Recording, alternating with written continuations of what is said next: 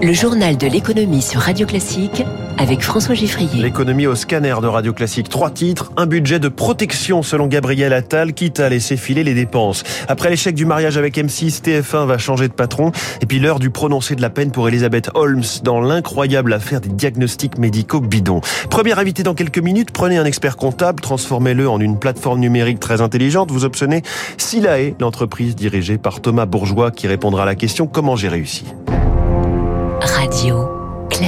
Un programme de Conseil des ministres euh, chargé comme jamais, pas moins de quatre projets de loi figurent dans le petit document d'ordre du jour, transmis comme d'habitude par l'Élysée, celui sur les énergies renouvelables dont on parlait dans le journal de 6h30, mais aussi et peut-être surtout le budget de l'État pour 2023, celui de la Sécu, sans parler de la loi de programmation jusqu'à la fin du quinquennat des deniers publics. Et justement, ces deniers vont continuer de couler à flot l'année prochaine, quand bien même Bruno Le Maire ne cesse de dire que le quoi qu'il en coûte est terminé.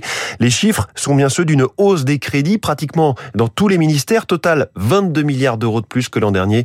Une somme qui a même euh, grimpé de 7 milliards en l'espace d'un mois. Eric Cuoche. La réalité budgétaire de septembre n'est pas celle du mois d'août. Entre-temps, il y a eu l'annonce du faramineux bouclier tarifaire pour contrer l'augmentation des prix du gaz et de l'électricité, 45 milliards d'euros.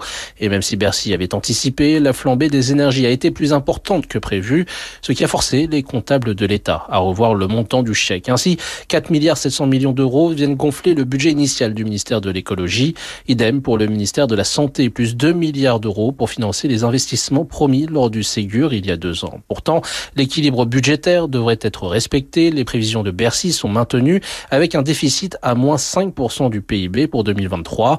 En effet, l'État peut compter sur des recettes publiques plus généreuses que prévues.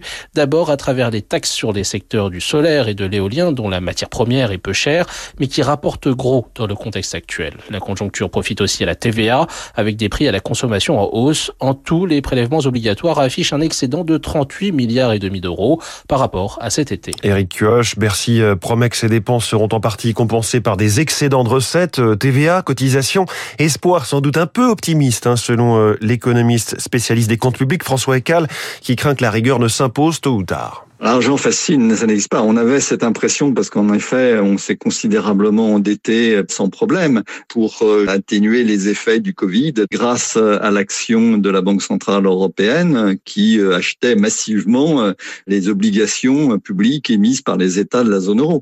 Or, ceci est en train de se terminer. Hein. Ça pourrait être plus compliqué et il va falloir faire des efforts pour essayer de réduire les déficits publics et la dette publique. Ça peut se traduire aussi par des baisses de dépenses recul de l'âge de la retraite, gel de la valeur du point de la fonction publique, ce qui va, socialement et politiquement va être Ah, tout cela fait dire à Pierre Moscovici, premier président de la Cour des comptes dans le journal L'Opinion, le redressement des comptes n'est pas assuré et ce redressement est lent et incertain selon lui. La piste majeure d'économie, on la connaît, c'est une réforme des retraites. Nouvelle date à scruter, ce sera mercredi soir et Emmanuel Macron et Elisabeth Borne réunissent euh, sur ce sujet les leaders de la majorité, dont François Bayrou, qui a redit ce week-end son opposition à tout passage en force on n'est pas aux pièces, selon ses mots. Il est 6h40. M6 attire toujours et son actionnaire Bertelsmann peut se rassurer sur la valeur de la chaîne.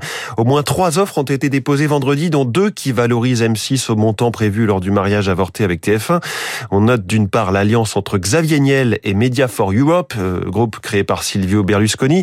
D'autre part, un attelage formé de Stéphane Courby, Rodolphe Saadé et Marc Ladré de la Charrière. Et enfin, une offre du tchèque Daniel Kretinsky. Selon un article des échos de ce matin, tout pourrait devoir être bouclé d'ici la fin de cette semaine sur M6. Pour ce qui est de TF1, les dernières nouvelles sont celles d'un changement de tête. Bonjour Eric Mauban. Bonjour François, bonjour à tous. Après sept ans comme PDG de la première chaîne, Gilles Pélisson va céder sa place à un parfait connaisseur de l'audiovisuel français, Rodolphe Belmer. Voilà, 53 ans, diplômé d'HEC, ancien de chez Procter Gamble, Rodolphe Balmer a dirigé avec succès Canal Plus de 2012 à 2015 avant d'être évincé par Vincent Bolloré.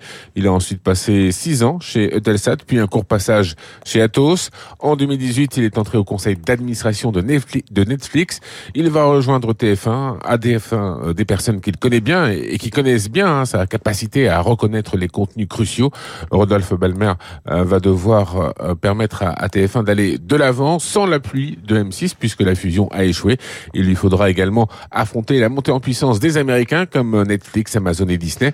Et puis n'oublions pas le bras de fer avec Canal+ sur la distribution des chaînes du groupe TF1. Éric Mauban et on sentait comme une amertume hein, chez le futur ex-patron de TF1 Gilles Pélisson interviewé par le Parisien ce week-end expliquant que le projet de fusion avait coûté 17 millions d'euros. Nous avons beaucoup enrichi les avocats spécialistes du droit de la concurrence, dit-il. Total Energy met un pied de plus au Qatar qui annonce la signature d'un contrat à 1 milliard de dollars pour le développement du plus grand champ de gaz naturel au monde, Northfield South, près de 10% des réserves mondiales à lui seul. Et puis c'est l'un des plus gros scandales de la Silicon Valley, l'affaire Terranos, cette société qui devait réaliser des dizaines de diagnostics à partir d'une seule goutte de sang, escroquerie finalement jugée en janvier dernier.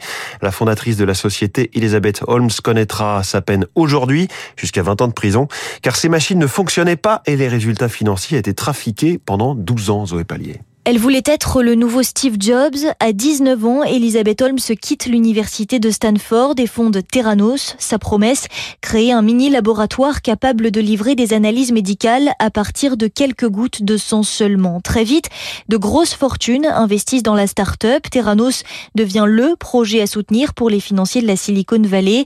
Un succès fulgurant qui doit beaucoup à la personnalité de sa fondatrice, un charisme magnétique et une singulière force de persuasion. Se recrute les meilleurs ingénieurs mais refuse de les écouter quand ils lui disent que son idée de génie ne fonctionne tout simplement pas. Les mini-laboratoires donnent des résultats incohérents. Alors Terrano s'achète en douce des appareils auprès de ses concurrents et produit de faux rapports pharmaceutiques et de faux bilans financiers. Holmes se refuse les audits au nom de la propriété intellectuelle et avec son numéro 2 instaure un management par la peur qui réduit les salariés au silence. En 2015, un journaliste du Wall Street Journal crie à l'arnaque. Le régulateur américain de la bourse enquête et découvre la supercherie. Il accuse Holmes d'avoir levé 700 millions de dollars sur de simples mensonges. Récit de Zoé Pallier pour Radio Classique. Il est 6h44 dans un instant. Thomas Bourgeois, directeur général de Silae, répond à la question.